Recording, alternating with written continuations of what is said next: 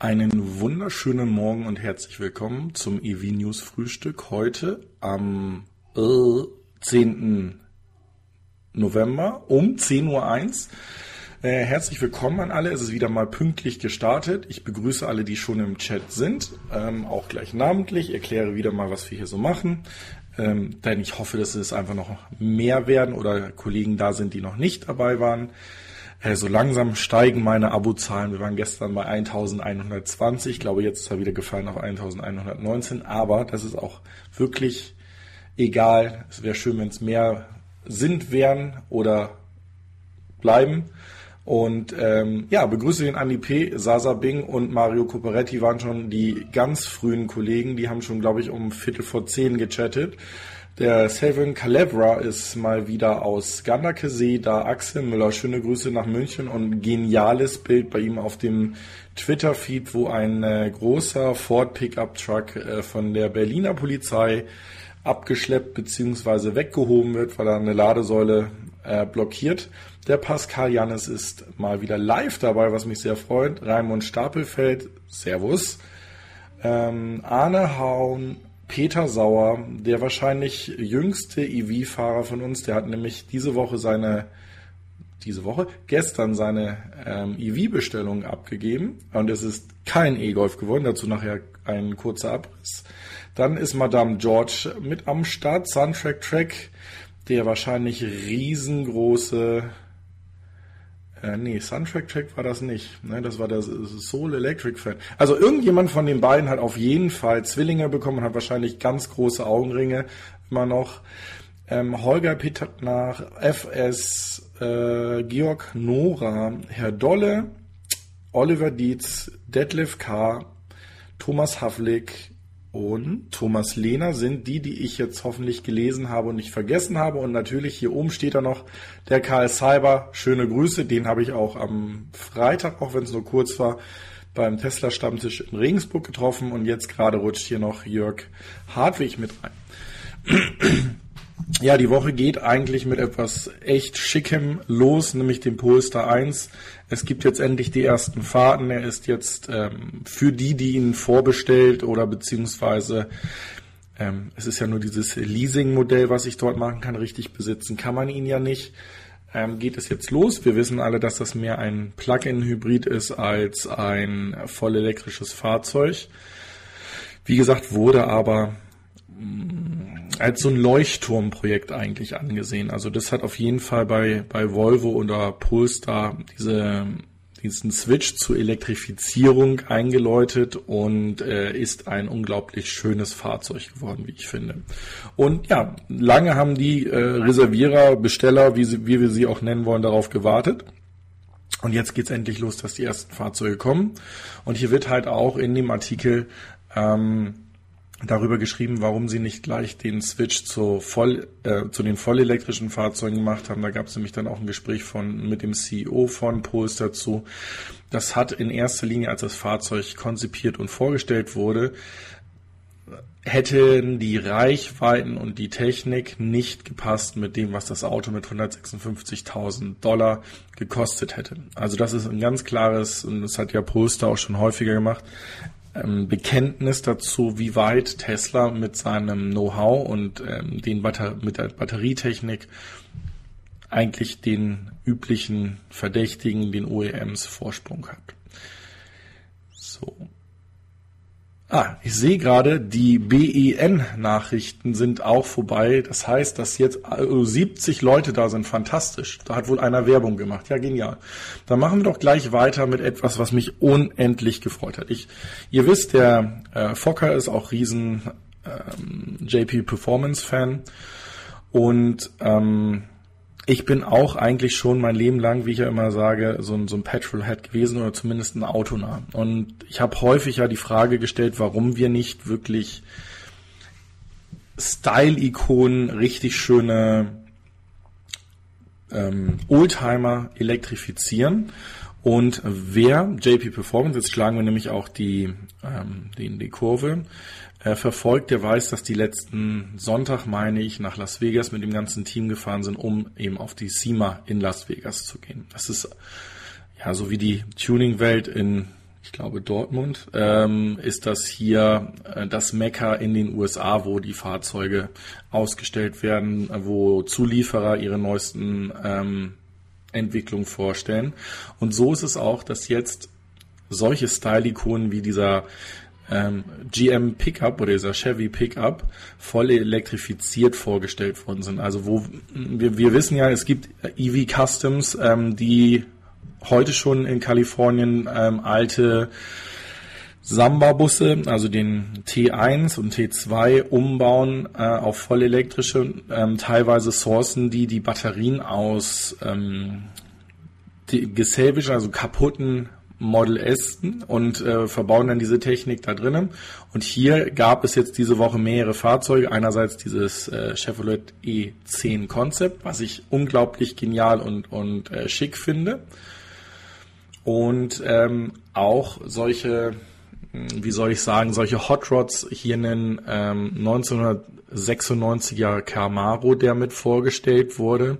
Aber wir kommen später auch noch dazu, wenn wir es nicht gleich vorschieben, da ist das nämlich schon. Auch Ford hat auf der SEMA ein, wie soll ich das sagen, ein Mustern Lithium vorgestellt mit 900 PS oder irgendwas in die 600 kW, der auch voll elektrisch ist. Das heißt, zumindest in den USA und auf diesen Messen, wo es ja eigentlich auch immer darum geht, die ähm, die, die Zukunft und die Ideen der, der Hersteller zu zeigen. Hier steht jetzt gerade Essen Motorshow, danke. Ähm, in Dortmund, ja. Ähm, ihr seht, ich bin noch nie dort gewesen. Ähm, Geht es aber hier darum, dass, dass die auch wirklich dieses Fahrzeug dementsprechend ähm, auf der SEMA vorstellen und dass ein Interesse da und ein Markt dafür da ist. Weil das ist jetzt nicht ein Hersteller, der ein Fahrzeug umbaut und ihr könnt euch vorstellen, wie aufwendig das ist, sondern es muss ja ein Geschäftsmodell sein, dass es auch wirklich läuft. Ein anderes Beispiel hatte ich ja schon gezeigt, das ist hier ähm, Unplugged Performance die ja schon zu Model S-Zeiten ähm, Bodykits, ähm, teilweise Tuning, also auch ähm, ja, Reichweiten oder, oder Softwareänderungen an den Fahrzeugen angeboten haben. Und da gibt es jetzt mehr und mehr Hersteller. Ähm, das gleiche ist zu hoffen und eigentlich auch zu erwarten, zumindest in Europa. Ob das in Deutschland so schnell gehen wird, werden wir sehen. Die Weichen dafür sind ja jetzt auch gestellt worden. Da kommen wir zu einem etwas späteren Zeitpunkt zu. Und ähm, ja, damit, also wie gesagt, ich finde das klasse. Ihr dürft da gerne mal drunter schreiben. Vielleicht gibt es ja sogar ein Fahrzeug, was ihr euch wünscht, was, was für euch so das, ähm, das Traum-EV-Fahrzeug wird.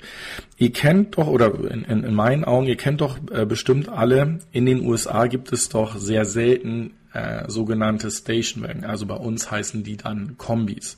Und gerade in den 80er, 90er Jahren, wenn es so diese ähm, ich nenne jetzt mal diese Familien-Sitcoms oder, oder Reality, nein, Reality ist blöd, Sitcoms ist, glaube ich, richtig, dann haben die immer so einen riesen Kombi gehabt, der außen diese Holzverkleidung hatte. Ich meine, das war ein, auch ein Chevy, so etwas voll elektrifiziert und wirklich auf Reichweite, weil wirklich, da ist ja Platz ohne Ende. Und ich meine, dass die sogar einen äh, Luftfahrwerk von Haus schon drin hatten, das Ganze modernisieren, könnte ich mir sehr gut vorstellen. Aber nicht ohne Grund heißt diese Sendung ja Halleluja und dann kommt da noch was dahinterher.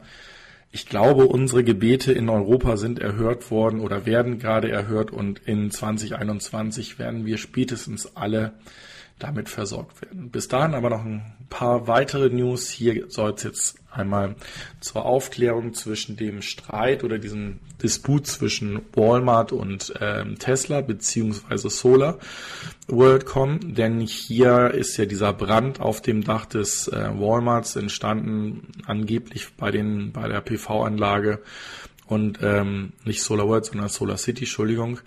Und ähm, hier wurde dieser Streit jetzt beigelegt und es ist sogar so, dass es hier weitere Investitionen von Walmart-Seiten gibt, also die, ja, die eigentlich sehen, dass diese Technologie und das eingesetzte Material wunderbar passen und dass das jetzt auch ähm, weitergeht, nachdem klar ist, wie es zu diesem Brand gekommen ist. Es lag im Übrigen nicht an den ähm, Solarpanelen oder ähm, an der verbauten Hardware, sondern es ist beim in Betrieb nehmen, nenne ich es jetzt mal, ist es wohl zu dem, zu dem Brand gekommen.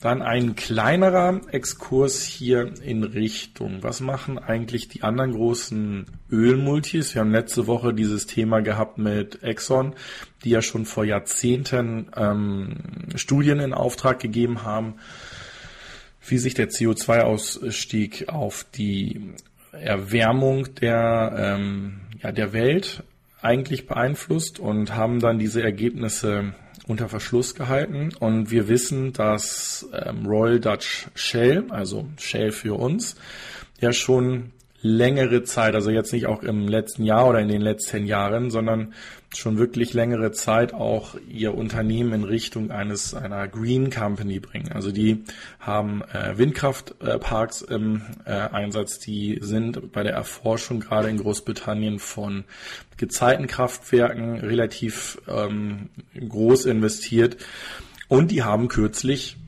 da sind wir bei den ein, zwei Jahren, New Motion gekauft. Und ihr habt es jetzt in den vergangenen Wochen gesehen, dass sich auch das Design der New Motion App und der Webseite komplett auch in das ähm, Counterfile von Shell umgewandelt hat. Also dieses mintfarbene ähm, New Motion Design ist verschwunden und es ist jetzt halt wirklich dieses Shell Design. Ich finde es nicht ganz so schön, weil es für mich irgendwie doch irgendwo noch so ein Beigeschmack hat eines, eines Ölmultis.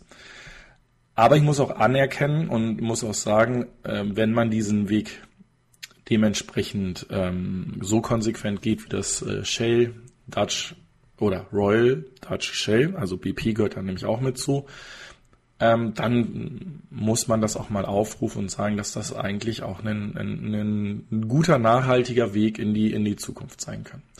Da werden ja jetzt auch, da hat der Ofe, glaube ich, auch mal drüber berichtet, an den oder an vielen Shell-Tankstellen Schnellladesäulen mit aufgebaut oder ich meine sogar Hypercharger.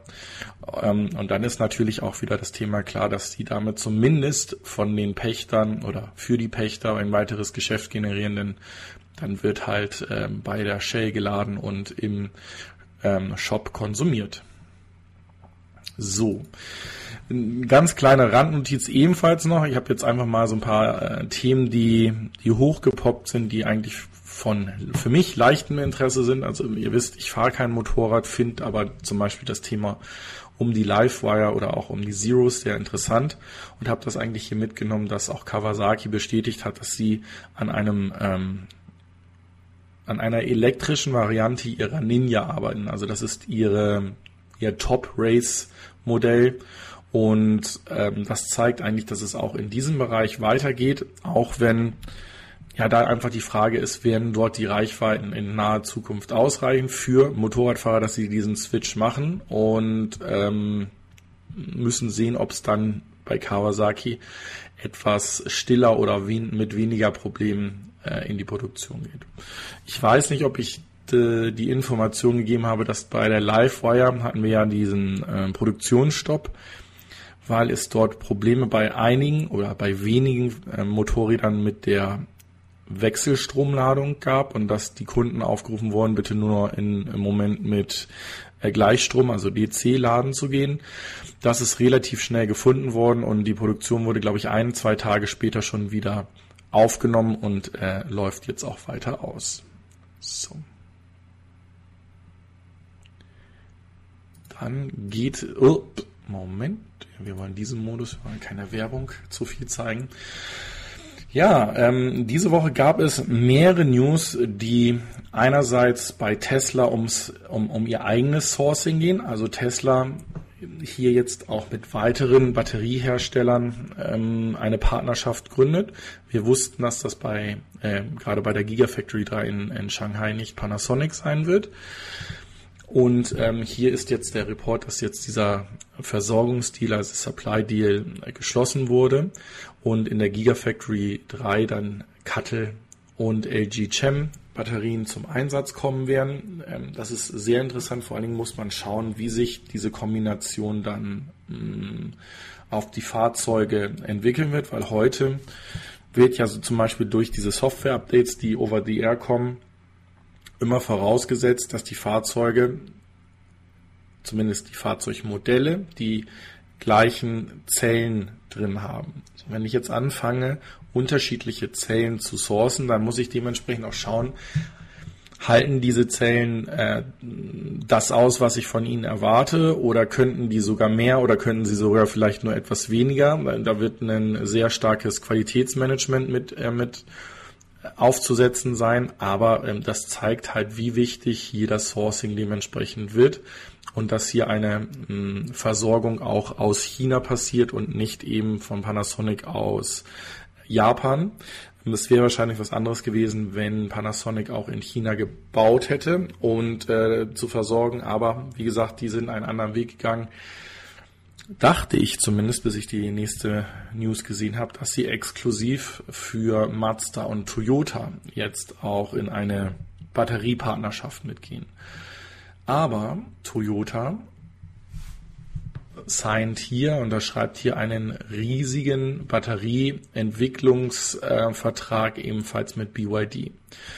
Und ähm, hier sieht man jetzt, haben wir zwei chinesische Batteriehersteller, die mit internationalen OEMs oder beziehungsweise Tesla ähm, Verträge schließen, um da in die Versorgung zu gehen. Und da denke ich, wird für diese Firmen richtig Musik drin sein in den nächsten Jahren.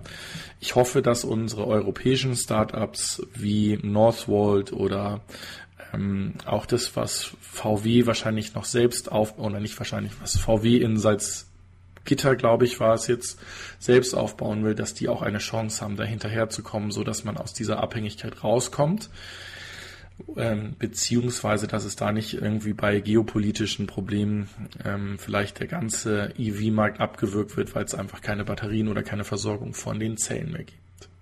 So, ja, es gibt wieder neue News zum Cybertruck von Tesla. Diesmal ist es so und wahrscheinlich das letzte Mal, dass wir darüber sprechen, dass es am 21. November diesen Monat also noch in LA ein ähm, Event dazu geben wird, wo er dann vorgestellt wird und dann sollten damit auch alle äh, Gerüchte und alle ähm, Renderings, die von Tesla nicht nahen ähm, Designern in, äh, ja, in Auftrag gegeben wurde oder entwickelt wurden, der Vergangenheit angehören. Und äh, ich bin wirklich riesig gespannt, wie dieses Fahrzeug aussieht. vor allen Dingen, wie dieses Fahrzeug am Markt ankommen wird. Also ist es das, was man erwartet hat? Wird es wirklich noch ein massentauglicheres Fahrzeug, also wo noch höhere Stückzahlen als beim Model 3 oder prognostiziert beim Model Y ähm, entstehen werden? Wir, wir werden sehen. Ich, also ich bin, bin wirklich riesig gespannt und sollte das ähm, Event auch übertragen werden, so wie es in der Vergangenheit immer war, werde ich es mir auch ähm, dieses Mal wieder live anschauen. Gegebenenfalls ist der ein oder andere ja von euch auch äh, mit dabei, dann könnte man da sogar draußen einen Stream machen. Das, schreibt das bitte mal unten in die Kommentare rein, weil ähm, dann gucke ich mir das bis Mittwoch an und wenn ähm, bis Mittwoch die Mehrzahl, also wirklich Leute da sind, die auch mm, sich die Nacht mit mir um die Ohren äh, schlagen werden, dann gucken wir uns das gemeinsam an, kommentieren im Live-Chat dazu, wenn diese Idee, ich weiß es nicht, ob das schon andere YouTuber auch machen, äh, schon geboren wurde und äh, tausend ähm, Konkurrenzveranstaltungen sind, brauchen wir das, glaube ich, nicht machen. Das wäre, das wäre ein bisschen blödsinnig. So, jetzt gibt es erstmal einen Schluck Kaffee. Prost.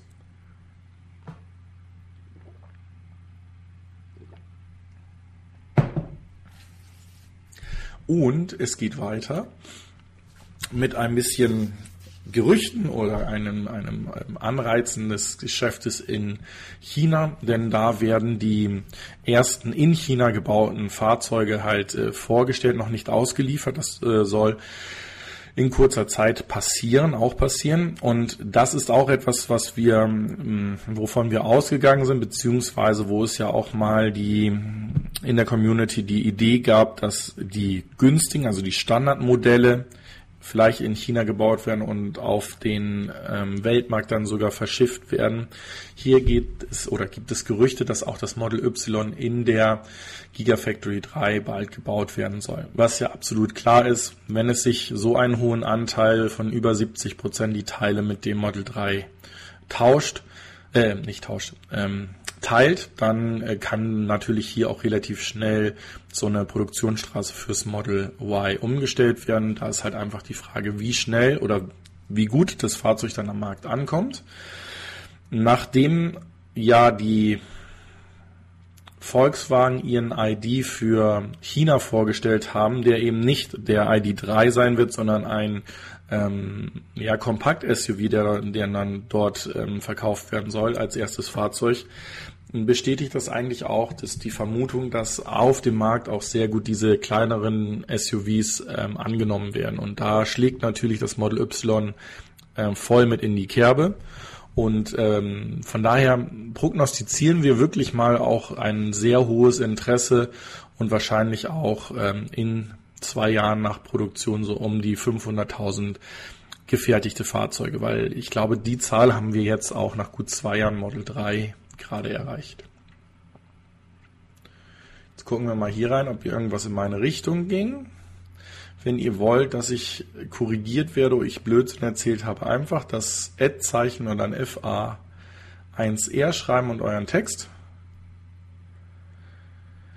Ähm, hier fragt der Soul Electric Fan KRS, wann beginnt der Livestream genau? Damit meint er den Livestream aus ähm, Los Angeles. Ich meine, es ist 20 Uhr Pacific Standard Time geplant. Das wäre bei uns wahrscheinlich neun Stunden zurück, irgendwie relativ oder neun Stunden vor, irgendwann in der Nacht um zwei oder drei.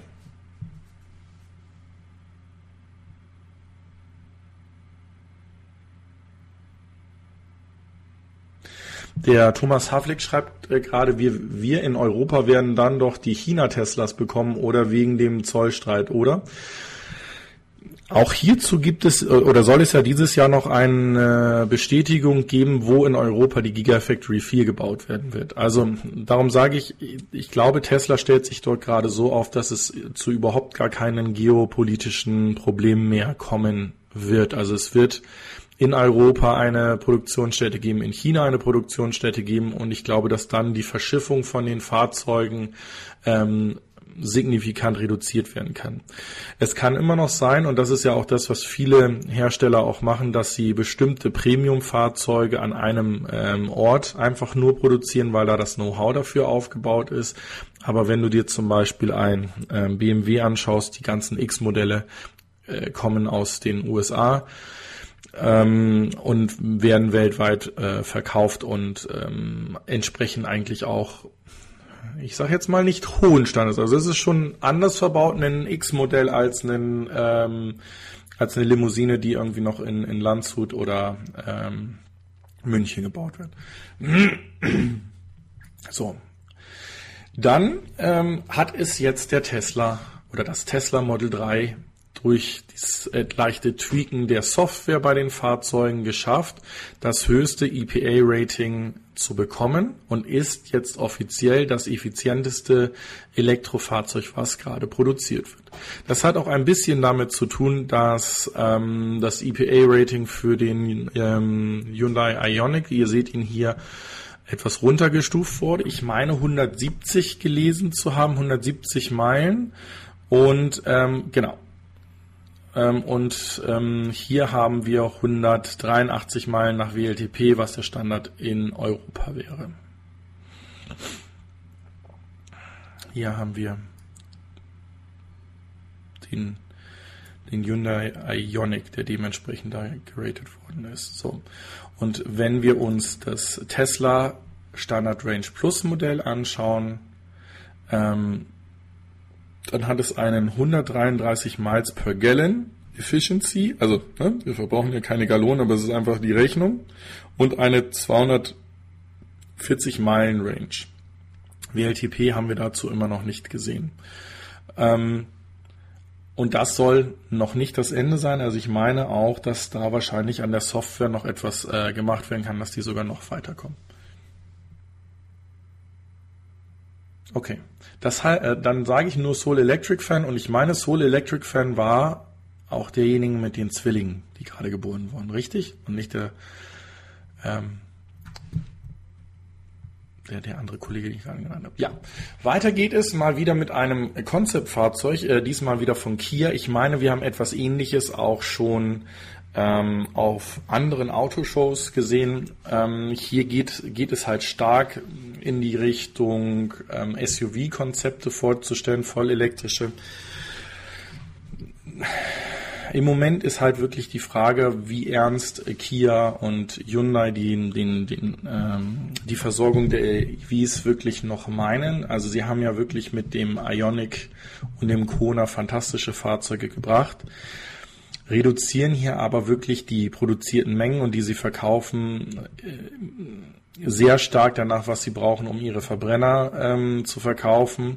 Und auch hier, wer da die Videos von Hyundai gesehen hat, was sie eigentlich in, in den nächsten zwei, drei Jahren planen, auf dem Markt zu haben, dann äh, wollen sie eigentlich stärker in Richtung ähm, Wasserstofffahrzeuge gehen. Also auch nicht nur Wasserstofffahrzeuge, sondern die haben ja auch Ladesäulen vorgestellt, die mit Wasserstoff betrieben werden und dann ähm, auch, ich nenne es jetzt einfach mal, in abgelegene Regionen eine Infrastruktur zum Laden ähm, aufbauen könnten oder relativ schnell aufbauen könnten. Es ist immer noch die Frage, wie kommt dann das Wasserstoff dahin äh, oder der Wasserstoff dahin.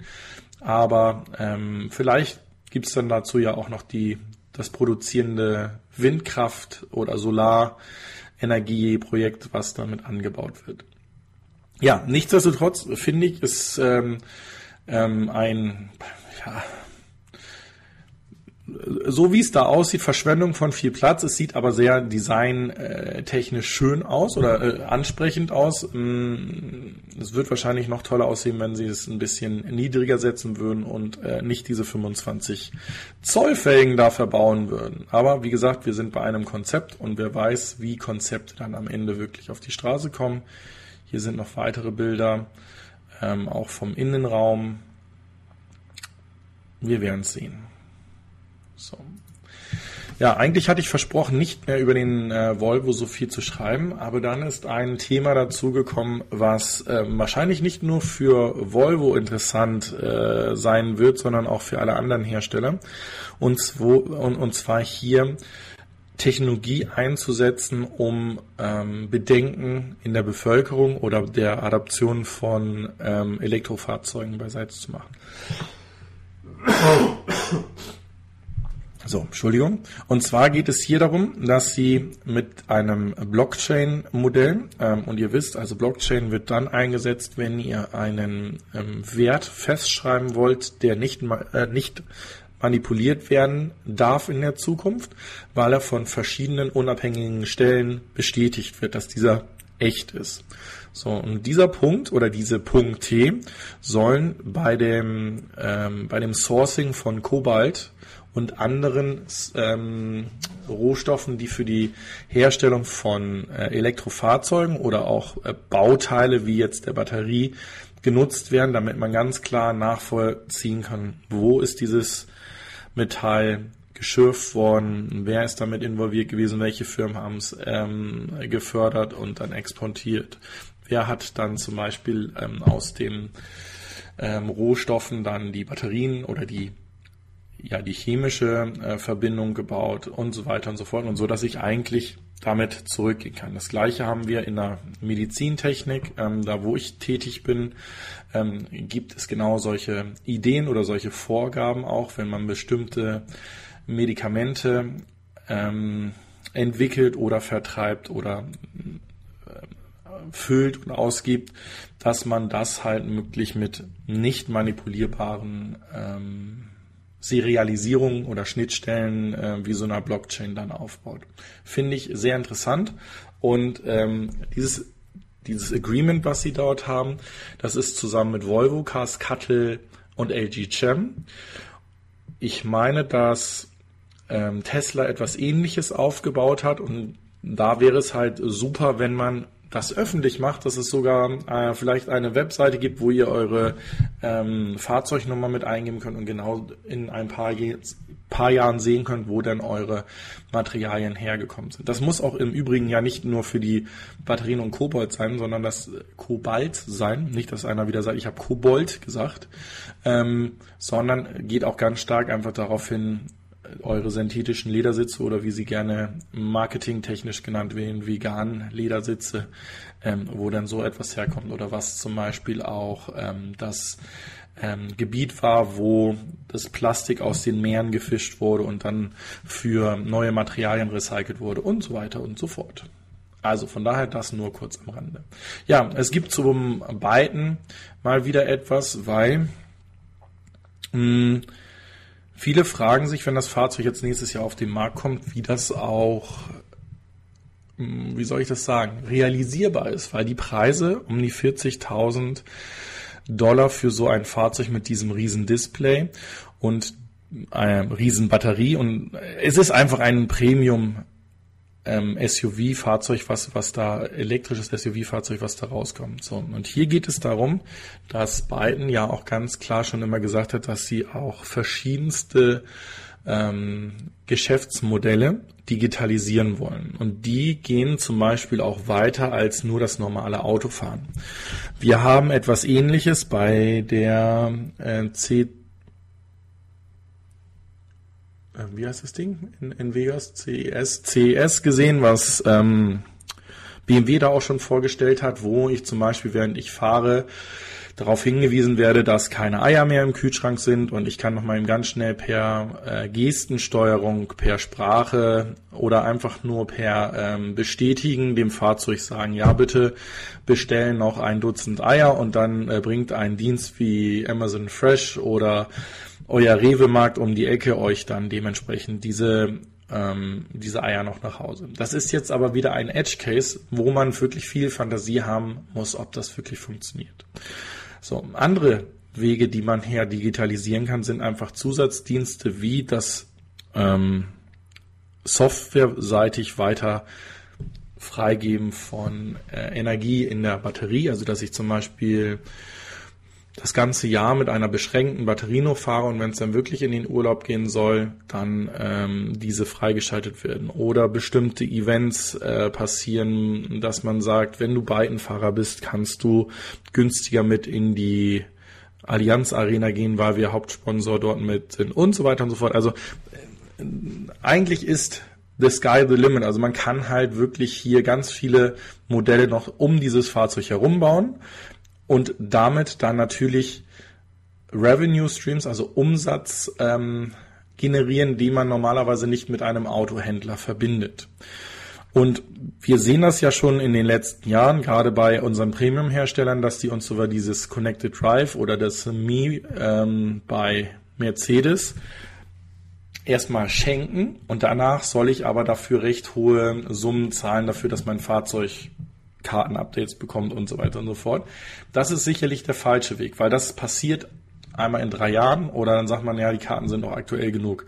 Wenn ich aber, so wie es auch mit ähm, Diensten wie Spotify, wo es einfach datenbasierende Dienste gibt, ähm, genutzt werden kann, wo ich den Probanden besser kennenlerne, weil er jeden Montag andere Musik hört als, als vielleicht am Freitag, wenn er äh, ins Wochenende fährt, und ihm dann darauf hinweise, hier ist ein Buch, das passt in diese Region oder hier ist eine neue CD gelauncht worden oder ähm, wenn du jetzt äh, probieren möchtest, kannst du auch Netflix Ultra HD in deinem Fahrzeug für die nächsten sechs Monate testen und so weiter und so fort. Also kann man unendlich viel drumherum bauen. Und der Pro Prometheus möchte, dass ich etwas trinke und den Mund halte. Alles klar.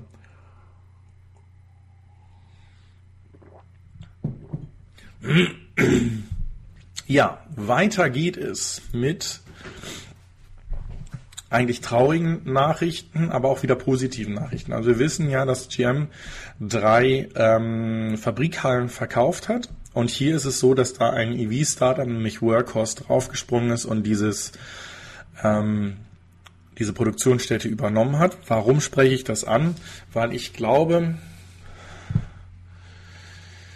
Oh, jetzt muss ich vorsichtig sein, was ich sage, bevor es wieder ganz viele Daumen nach unten gibt. Also, im Bereich von konventionellen Fahrzeugen, also ganz normale People Mover, wie ein, ein Kompaktfahrzeug oder eine Limousine oder sonst etwas, denke ich, ist der Zug relativ abgefahren für ein Startup-Unternehmen dort noch an dem Markt sich zu etablieren. Für Edge Cases, also Cases, die einen bestimmten Rahmen haben, sei es ein Lieferfahrzeug, wie das Ding hier von Workhorse, sei es ähm, bei ultra luxuriösen Fahrzeugen, also wo ich ganz klar auf die Individualisierung auch schon bei den Verbrennungsfahrzeugen hingezielt äh, habe, wo vielleicht ein, zwei Fahrzeuge im Monat nur gebaut werden müssen. Wo ich Konzepte habe, wo ich vielleicht nur in ein ähm, Leasing der Fahrzeuge gehe in Form von mh, hm, wir hatten das letzte Woche mit diesem App-basierten Leasing, zum Beispiel bei dem Ocean von Fisker Karma oder dem Canoe, also wo die Fahrzeuge halt versucht werden, mehr als die 10, 15 Prozent, die sie normalerweise am Tag genutzt werden, Richtung 90, 95 Prozent zu nutzen. Da ist sicherlich noch Luft drin und macht es für Startups Sinn. Wenn jetzt jemand auf die Idee kommt und sagt, ich möchte ein golfnahes Elektrofahrzeug entwickeln, ähm, dann wird es sehr schwer auf der einen Seite, weil ähm, die MEB-Plattform jetzt released ist und da ist und da Fahrzeuge relativ günstig drauf gebaut werden können. Wir kommen, wie gesagt, da ja gleich nochmal zu. Und zum anderen, wenn ich in den Bereich der Innovatoren gehen will, also wo Fahrzeuge jetzt auch noch viel mehr können oder vielleicht das schon können, was in zwei Jahren bei der Masse passiert, dann, dann gehe ich heute noch auf Tesla zu. Und darum glaube ich, wird es für Startups, wie es zum Beispiel auch bei Dyson der Fall war, sehr schwer. Und Dyson hat über 500 Leute in ihrem EV-Startup in Singapur bereits beschäftigt gehabt und haben gesagt, also für uns ist es nicht mehr möglich, hier konkurrenzfähige Fahrzeuge zu bauen. Anders sehe ich das zum Beispiel für diese ähm, Fahrzeug wie den Unity, also wo ein neuer Case geschaffen wird, wo die Fahrzeuge vielleicht schmaler sind, wo sie vielleicht super effizient sind. Ähm, dieses Aptera kennt ihr ja auch noch. Ähm, da wird halt einfach die Frage sein, ob die Masse ein Fahrzeug mit, mit drei Rädern akzeptieren wird oder nicht. So. Der Wolfgang Tramm schreibt gerade Aloha, der Biden ist für ihn eher ein Minivan. Also von der Größe definitiv, das Ding ist unglaublich groß. So, und dann schreibt der Soul Electric Fan, wenn fährt teilweise in Atlanta, USA. Äh, spreche ich zu viel Englisch, richtig? Ah, okay. Der Thomas N. schreibt, er braucht keine Digitalisierung. Ähm, er ist oldschool. Ja, das, das gibt es sicherlich auch. Ähm, das könnte im Übrigen auch ein Fall sein, ähm, wo sich jemand darauf spezialisiert, ein, äh, sagen wir es jetzt einfach mal, Elektrofahrzeug im ähm, Luxusbereich zu machen, wo alles zwar elektrisch und digital eigentlich ist, aber die Anmutung ähm, an ein ich nenne es jetzt mal Oldtimer oder ein ähm, analoges Fahrzeug erinnert. Das wäre sicherlich auch etwas, wo man ähm, gewisse Kunden mit generieren könnte. Und der Raimund Stapelfeld schreibt gerade, Unity ist pleite. Na, das äh, ist ja super. Also das, das habe ich noch nicht gehört und das wäre natürlich eine Katastrophe, weil das ist genau das, was eben zu erwarten ist, wenn sie die Markteintritte nicht so schnell schaffen, wie sie es in ihren äh, Business Cases haben und dann die großen Player diese Zeit einfach nutzen, um sie zu überrollen oder an ihnen vorbeizuziehen. Es ging um Dinglish. Entschuldigt bitte dafür. Ich versuche mich daran zu erinnern, dass ich das dementsprechend auch rüberbringe. Aber das Problem ist halt wirklich, ich rede 80 Prozent der Arbeitswoche nur Englisch und ähm, dann sind teilweise in meinem Kopf die englischen Begriffe schneller da. Ich versuche es aber äh, doch recht zeitnah zu übersetzen und ansonsten fragt bitte einfach nochmal nach. Ansonsten bräuchte ich wahrscheinlich irgendwie noch jemanden neben mir oder irgendwie virtuell mit dazu, der sagt, ähm, erklär das doch nochmal bitte, weil nicht jeder weiß, was du damit gemeint hast. So, dann am letzten Sonntag beziehungsweise am Montag wurde nun endlich die Produktion der ersten ID-Serie, also des ID3s, zelebriert mit einer ähm, Webpräsentation. Es waren geladene Gäste da, ähm, auch die Kanzlerin war mit da und dabei hatte der Dies nochmal darüber gesprochen, warum Batterien besser sind als Wasserstoff und ähm, ich meine es nicht despektierlich und böse, aber wäre ich irgendwo in einer Führungsetage oder bei einem Automobilhersteller und würde gerade versuchen, irgendwie auf den Zug aufzuspringen oder mir noch zu überlegen, ob die Elektromobilität das Richtige ist. Und ähm, würde dann immer die, die Sprüche und, und ähm, Aussagen von Herrn Dies hören, die ich persönlich super finde, dann würde ich ihn vielleicht sogar so zum Saulus oder Paulus der, ähm, der Automobilität titulieren, weil er auch ganz klar davon spricht, dass hier das der Preis für CO2 eigentlich erhöht werden müsste, um die Adaption der neuen Technologien, nicht mehr nur beim, beim äh, Pkw, sondern überall, äh, im Allgemeinen den Umstieg halt ähm, schneller zu realisieren. Finde ich halt absolut klasse.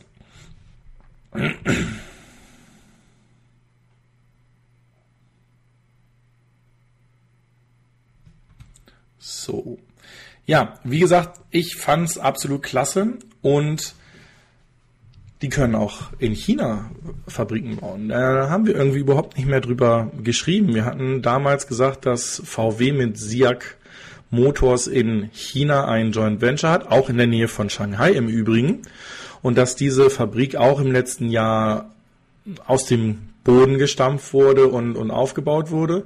Und hier läuft bereits die Vorproduktion des All-Electric Vehicles. Ähm, wir wissen ja, es wird kein ID3 erstmal dort geben sondern ein ähm, auf der MEB-Plattform basierenden SUV. Wir gehen im Moment davon aus, dass dieses, diese blaue Studie ist oder der sehr nah sein wird, die auch auf der IAA vorgestellt wurde und in einem meiner Videos auch als dieses Titelbild tituliert wurde. Und wie gesagt, da werden jetzt in China bereits ähm, die Vorproduktion, also die Fahrzeuge, die dann an die Wand gefahren werden, wo dann in, in ähm, Extremregionen die Tests gemacht werden und so weiter und so fort.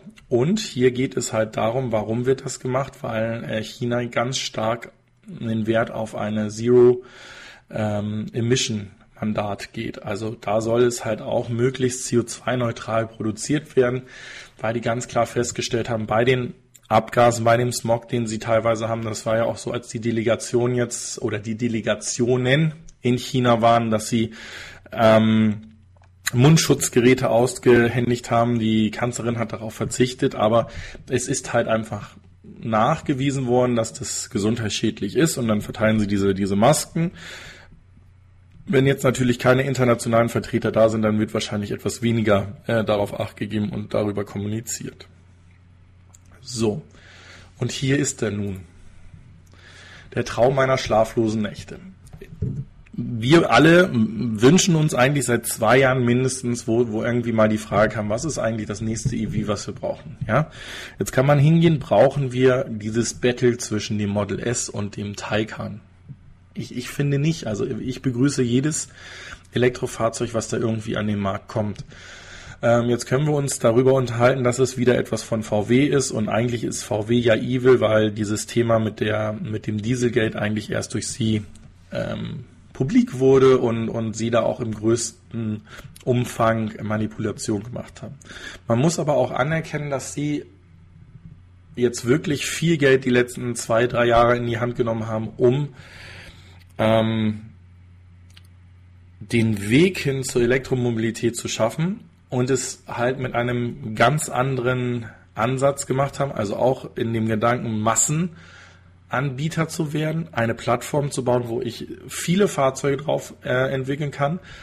Und dieses Fahrzeug hier, dieser Space Vision, ist bereits das siebte angekündigte Fahrzeug aus dem VW-Konzern, was auf dieser Plattform gebaut werden soll. So, und ähm, das hat halt, äh, jetzt kommen wir erstmal zu, wann soll das Ding dann auf den Markt kommen? Es soll 2021 soll es auf den Markt kommen, so dass wir es äh, auch fahren können. Es soll eine Reichweite von bis zu 590 Kilometer nach WLTP haben. Ich denke, das wird nur möglich sein mit dem äh, Switch, den wir da ja machen wollen in Richtung äh, neuer Batterien, also vielleicht sogar schon Solid State. Was ich aber echt interessant finde, ist, so wie es hier geschrieben wird, ist es sicherlich noch ein großes äh, oder ein Teil Marketing ähm, äh, aber eine ähm, dieses aerodynamische Exterior-Design geht darum, dass diese Luftströmung so aufgesetzt wurde, dass die Front- und Dachpartie den CW-Wert extrem reduzieren, weil ansonsten wäre wahrscheinlich so ein Kombi Station Wagon überhaupt nicht möglich zu produzieren. Und ähm, wir haben alle irgendwie immer gesagt, es wäre doch eigentlich klasse, wenn ein Tesla ein Model S als Kombi bringen würde. Dann sind Eigenentwickler oder, oder Leute, die eine, eine Werkstatt haben, selbst hingegangen und haben ähm, das Dach aufgeflext und, und verlängert und einen Kombi draus gemacht. Oder bei der Frage nach dem Pickup haben Leute aus ihrem Model S ein, ein Pickup gemacht. Natürlich ist das eine Möglichkeit der sehr starken Individualisierung, aber ich hätte nicht die Zeit und ich würde lieber ähm, so ein Fahrzeug einfach kaufen können. Und ich denke oder ich weiß, dass der europäische Markt extrem auf diese Kombi, Avance, Station Wagon, wie ihr sie auch bei welchen Hersteller nennen wollt, ähm, anspringen. Und ähm, ich finde das Fahrzeug absolut interessant. Und 2021 wäre ich dran mit der Nachbestellung des i3s, damit ich im Januar 2022 dann ein neues Elektrofahrzeug habe. Ist doch eigentlich. Warum nicht? Also bisher schwärme ich für den Bass. Absolut mache ich, äh, also mache ich keinen Hehl draus. Das Fahrzeug könnte allerdings äh, das Ganze in den Schatten stellen. Da dürft ihr auch gerne mal zuschreiben, ist das jetzt Blödsinn? Ich weiß, es ist wieder eine sehr, sehr äh, weite Studie noch, was damit passieren soll, aber mir geht es darum, ich möchte endlich ein Kombi voll elektrisch sehen. Und wenn er von VW kommt, werde ich ihn mir wirklich anschauen. Wenn er von einem anderen Hersteller kommt, bin ich da genauso begeistert. Servus Hubert. So. Ja, und gegebenenfalls, nicht nur gegebenenfalls, sondern die Elektrofahrzeuge werden jetzt stärker gefördert. Ich will nicht sagen, dass sie günstiger werden. Und zwar ist es nochmal nachjustiert worden. Eigentlich wäre jetzt im November die bisher vereinbarte Förderung für Elektrofahrzeuge ausgelaufen. Und dann hätte es auch nicht mehr die 4000 oder 3000 Euro für Elektrofahrzeuge oder Plug-in-Hybride gegeben.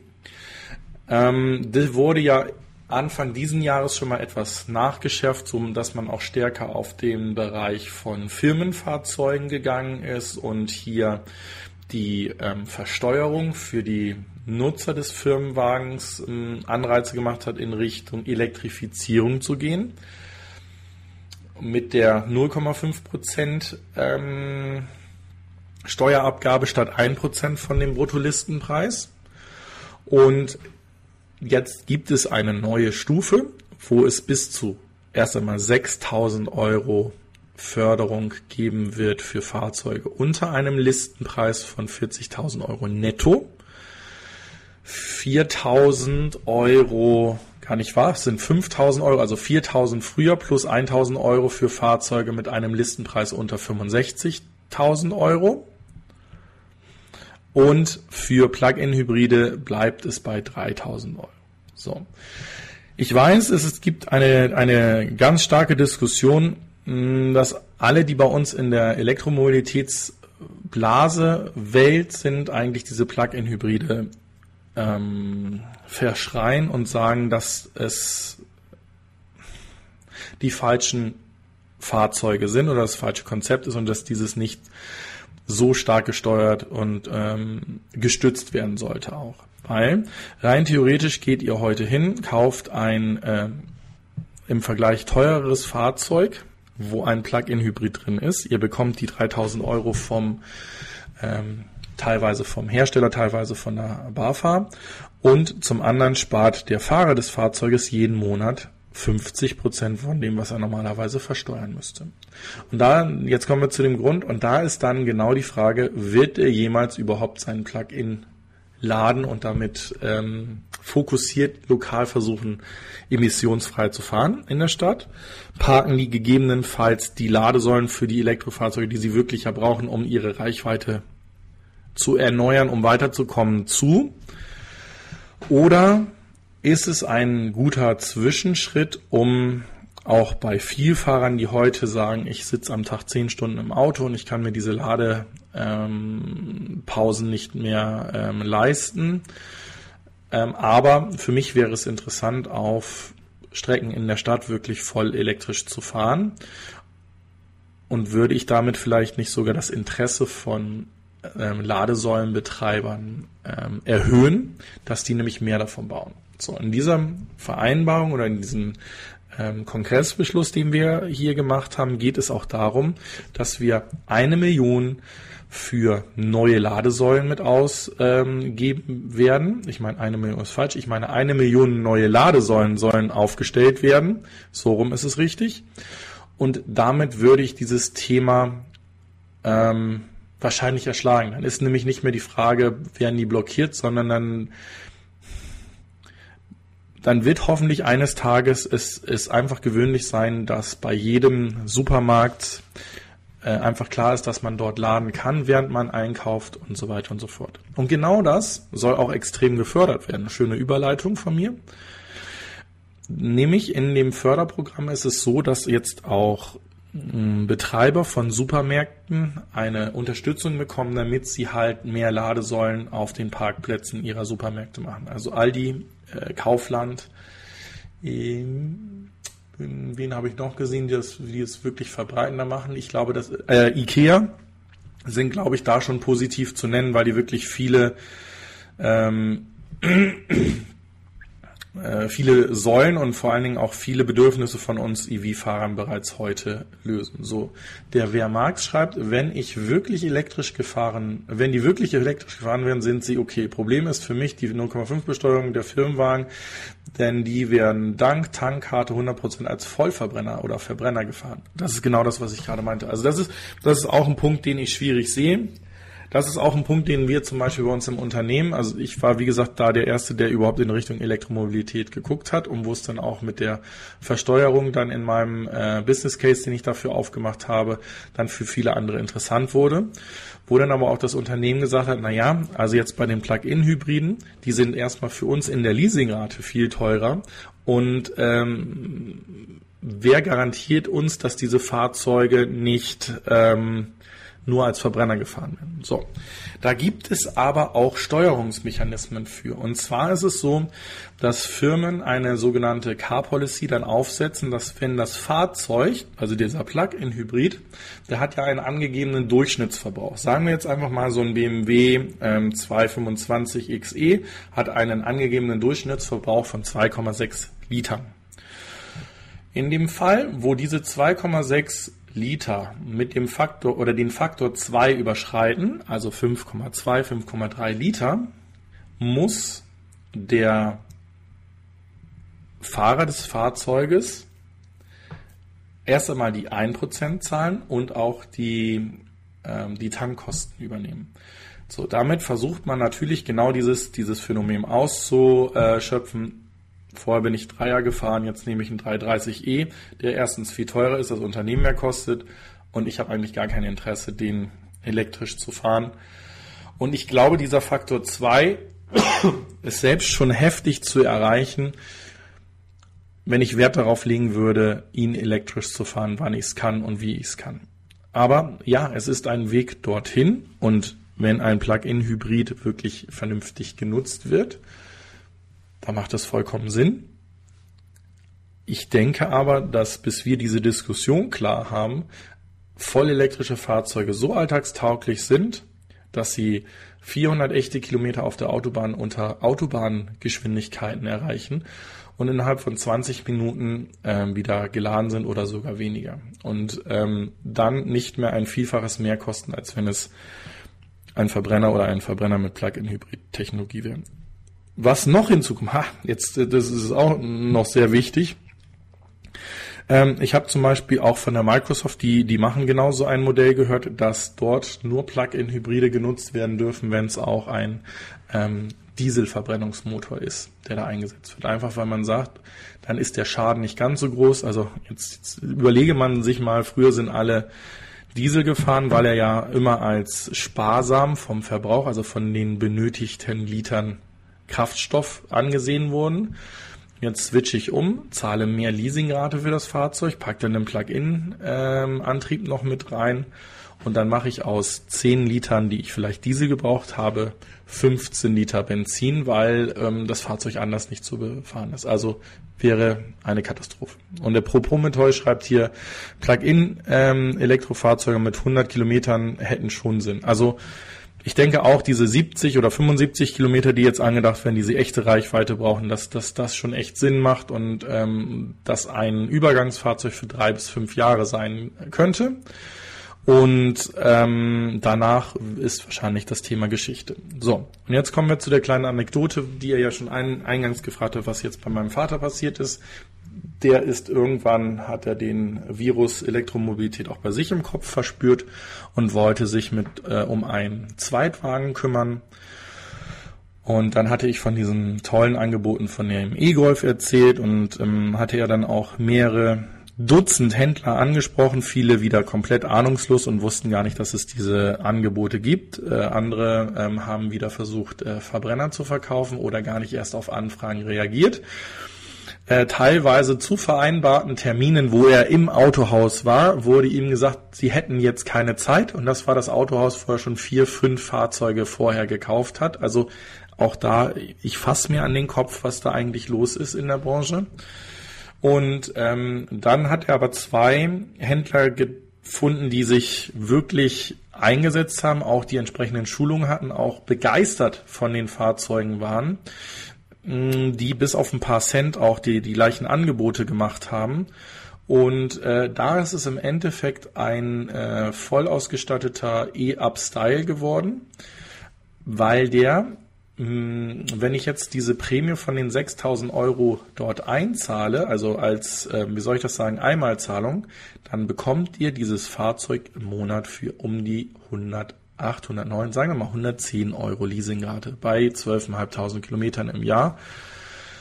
Und das ist absolut genial. Also ich meine, dafür werdet ihr wenige andere Verbrenner finden, die günstiger zu fahren sind. Sondern mein Vater meint, mit Versicherung und Strom und hast du nicht gesehen, wirst du wahrscheinlich im Monat hochgerechnet unter 200 Euro vollen Nutzung für das Fahrzeug sein.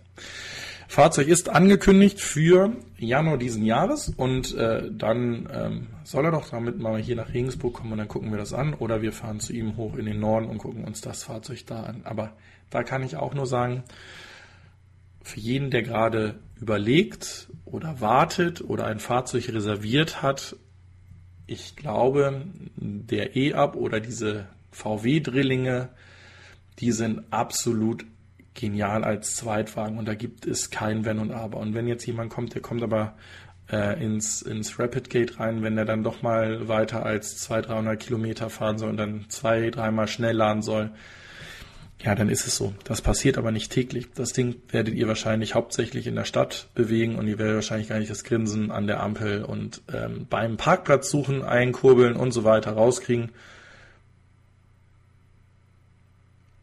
So. Ja, ja, nur durch mich ist er infiziert. so. Ähm, weiter geht es nun aber mit Waymo. Denn da passiert auch etwas. Letzte Woche haben wir davon gesprochen, dass sie jetzt die Flotte dieser selbstfahrenden Fahrzeuge auch auf die LKWs von Peter, Peterbilt erweitern werden. Und jetzt geht es darum, dass sie eigentlich ihr hm, Geschäftsmodell nicht in Frage stellen, aber auch erweitern werden. Also eigentlich war das Geschäftsmodell vollautonome Taxis ähm, ins Leben zu rufen und die dann über App zu bestellen und ähm, sozusagen das, was Clever Shuttle und andere Fahrdienstleister machen, ähm, autonom zu machen, auch ähm, Sammelfahrten zu machen, also nicht ein Fahrzeug pro Person, sondern wirklich intelligente Routen und dann setzen sich die Leute mit da rein. Jetzt kommt aber hinzu, dass sie zu einem Hardware-Anbieter werden. Und zwar die, die getestete ähm, Hardware, die sie hier auch zum Beispiel in einem Verbrenner wie dem ähm, Chrysler Pacifica verbaut haben, soll jetzt auch anderen Herstellern äh, angeboten werden. Und wenn ihr jetzt mal weiterspinnt, also auch ein ähm, K-Byte von Byten wird auf die LiDAR-Technologie, die ja auch hier mit eingesetzt wird, äh, aufsetzen. Und das kann schon sein, dass man mit diesen mh, mm, Millionen und Abermillionen Kilometern, die die ja schon autonom gefahren sind, auch relativ schnell sagen kann, was nötig ist, damit diese Hardware auch bei anderen Fahrzeugen äh, involviert werden kann und äh, um die Auto Autonomisierung, was für ein Wort, voranzutreiben. Im Übrigen ist das auch ein Fördertopf oder ein, ein Bereich, der in dieser ähm, Neuauflage der, der Förderung der E-Mobilität äh, mit gefördert werden soll. Also das Thema autonomes Fahren. Leider, zumindest habe ich keinen, keinen Budgettopf dafür gefunden, ist das Ding noch ein bisschen offen, was denn da und wie da gefördert werden soll. Und ich glaube, dass uns auch hier die Pferde schon sehr weit vorausgelaufen äh, sind und wir da wirklich ähm, Gas geben müssen, um da noch relevante Informationen zu sammeln. Wobei es hier gerade im ähm, bayerischen Umfeld, Ingolstadt, um München und in Regensburg viele kleinere Startups gibt, die sich genau mit dem Thema ähm, ja, digitale Dienste für Fahrzeuge und autonomes Fahren beschäftigen und dann das natürlich an die OEMs weiterverkaufen. So. Dann machen wir mal weiter.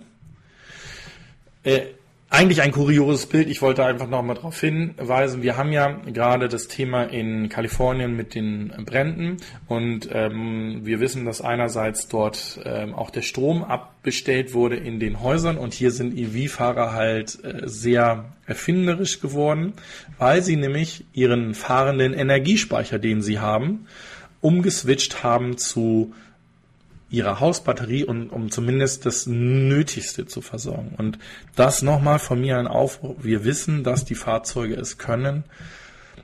Das ist etwas, was regulatorisch von der Politik vorgegeben werden muss, dass diese Speicher freigegeben werden und dass auch ein Elektrofahrzeug als Hausspeicher akzeptiert wird und der den Strom zurück ins Haus geben darf. Ähm, ich denke, damit werden wir so unendlich viele Probleme und Fragen, die wir zu dem Switch zu nachhaltiger Mobilität haben, äh, gelöst werden. Ähm, wir haben diese Teststellung, wo in bestimmten Stadtteilen oder Städten ähm, Elektrofahrzeuge ausgegeben werden, um zu gucken, ob das Stromnetz zusammenbricht. Ähm, ich, wie gesagt, ich sage immer, dass sie als Pufferspeicher hervorragend fungieren können, wenn dann äh, zu viel produziert wird, dass sie geladen werden, wenn zu wenig da ist, dass Strom entnommen werden kann. Und wenn es da ein vernünftiges Modell, im Übrigen könnte sich hier auch eine Blockchain wunderbar dafür anbieten, äh, die, diese, diese Daten zu ähm, analysieren und äh, klar nachvollziehbar zu machen, wann ich das, also Strom angeboten oder angenommen habe und ähm, das ist etwas, das muss unbedingt kommen. Und ähm, ja, ich, also mich wundert es, dass es so lange gedauert hat, bis solche Bilder auftauchen, weil es einfach nur Sinn macht. So, Prost.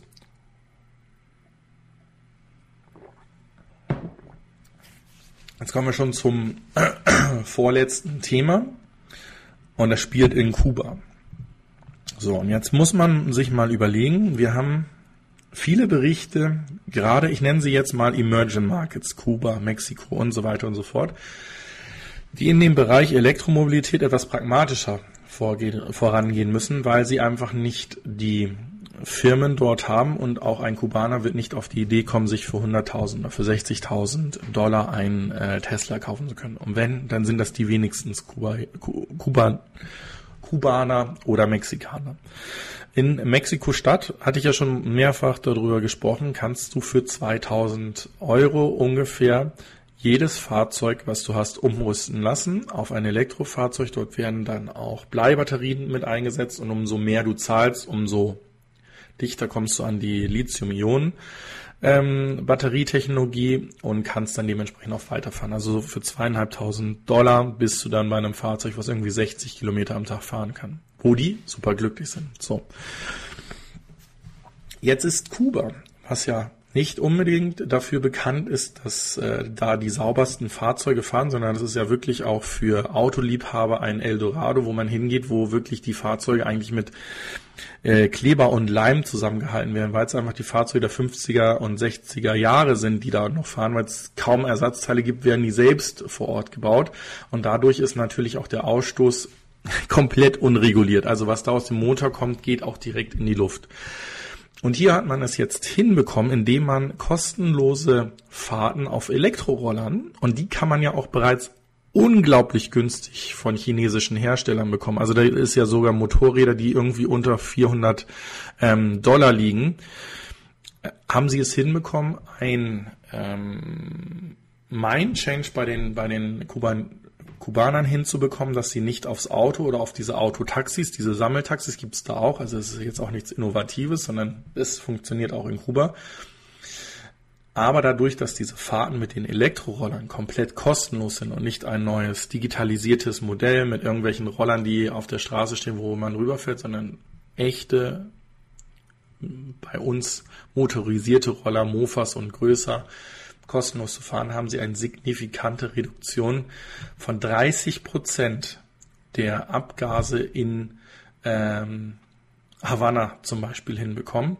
Und äh, hier haben wir ja da die Kosten liegen bei 1800 bis 2300 ähm, Dollar in Kuba, ähm, die meistens mit, mit Benzin gefahren sind und bis zu 50 Stundenkilometer schnell sind. Und die sind jetzt mit 200.000 Elektrorollern ähm, ausgestattet worden. Und glaubt mir, wenn ihr 200.000 Elektroroller bestellt, dann sind das ja auch nicht die Preise, die ihr dafür zu zahlen habt, sondern die werden um einiges geringer sein. Und es wäre für jedes Startup, für je, Startup ist jetzt untertrieben, also ein NIO, ein, ein ähm, äh, Goro, die diese Elektroroller anbieten, wäre es ein mega Werbethema, wenn man sagen würde, dadurch haben wir um 30 Prozent den CO2-Ausstoß in Havanna, in Mexiko-Stadt, in Frankfurt äh, reduziert. Oder in Stuttgart. Das wäre doch mal was für Stuttgart, oder? Ja, so, damit sind wir schon am Ende der äh, Sendung angekommen. Von mir nochmals der Aufruf, schaut euch bitte das Thema Team Trees an. Wir sind jetzt bei 14,5 Millionen ähm, Bäumen, die bereits gepflanzt wurden. Ich versuche es nochmal ganz kurz zusammenzufassen. Hier der Mr. Beast und der Mark Rober haben zusammen ein äh, Thema in die Welt gerufen, was schon ein halbes Jahr ähm, Vorbereitung brauchte, denn das ist die Zeit gewesen, wo dieser Mr. Beast zwei, äh, 20 Millionen Abonnenten bei ähm, YouTube hatte und dann haben seine User gesagt, was hältst du davon, wenn du es organisieren würdest, dass 20 Millionen Bäume gepflanzt werden. Ähm, die Idee aufgenommen, gesagt damit auch zu zeigen, was eigentlich die heutige ähm, Gesellschaft sieht oder bewegen kann und dass YouTuber und Leute, die das konsumieren, nicht nur dumme äh, Nerds sind, die zu Hause vom, vom Bildschirm sitzen, sondern schon verstanden haben, was da passiert und dass diese Community etwas in die Hand nehmen kann und etwas bewegen kann, ist dann in die Welt mit der ähm, Abandon Foundation gerufen worden, dass für jeden Dollar, der gespendet wird, ein Baum gepflanzt wird. Und da sind große YouTuber wie PewDiePie, wie Marcus von MKH, wie der Mr. Beast, der Mark Rober mit drinnen, die ähm, einen Großteil organisiert haben und auch schon gepflanzt haben, unterschiedliche Videos auch dazu äh, gepostet haben, was diese 20 Millionen Bäume denn für einen Impact haben. Und äh, da gab es dann auch, ähm, wie ja letzte Woche vorgestellt, dann diese zwei großen Invests, einmal von Elon Musk ähm, der jetzt Tree äh, Treelon äh, killt und äh, der Tobi Ludke, der ist der CEO von ähm, Shopify, die beide eine Million oder sogar über eine Million Bäume gepflanzt haben. Und dieser Mark Binoff ist der CEO von äh, Salesforce, das seht ihr schon. Das sind die großen Startup-Unternehmen oder die großen Digitalisierungsfirmen, die in den letzten 15 Jahren ähm, im Silicon Valley gegründet worden, die auch wirklich einen äh, Impact machen wollen und äh, bei solchen Themen mitmachen. Und ich kann wirklich nur sagen, jeder, der irgendwie einen Dollar oder fünf oder sowas spenden kann, ähm, würde ich aufrufen, zu zeigen, dass unsere Community und unsere Gesellschaft wirklich hier etwas bewegen will und so ein Thema ähm, vorantreibt. Ansonsten sehe ich gerade, sind wir über 100 concurrent ähm, Zuschauer haben schon 40 Likes, das darf gerne noch erhöht werden. Drückt bitte gerne den Like-Button. Und da das ja eine Live-Sendung ist, wenn ihr schon Abonnent seid, dann drückt bitte die, die äh, Glocke, damit ihr immer darüber informiert wird, wenn die Sendung dann losgeht. Das kann auch manchmal, ihr wisst, wenn es technische Probleme gibt, ein, zwei, drei Minuten, auch mal zehn länger dauern. Und solltet ihr noch nicht ähm, Abonnent sein, würde ich mich da natürlich auch dazu freuen. Dann gerne abonnieren und die Glocke drücken. Und ansonsten verbleibe ich mit einem Riesendank an euch alle. einen schönen verbleibenden Restwochenende wünsche ich euch und äh, sag auf Wiedersehen, euer André von Fair und bis zum nächsten Mal. Ciao, ciao.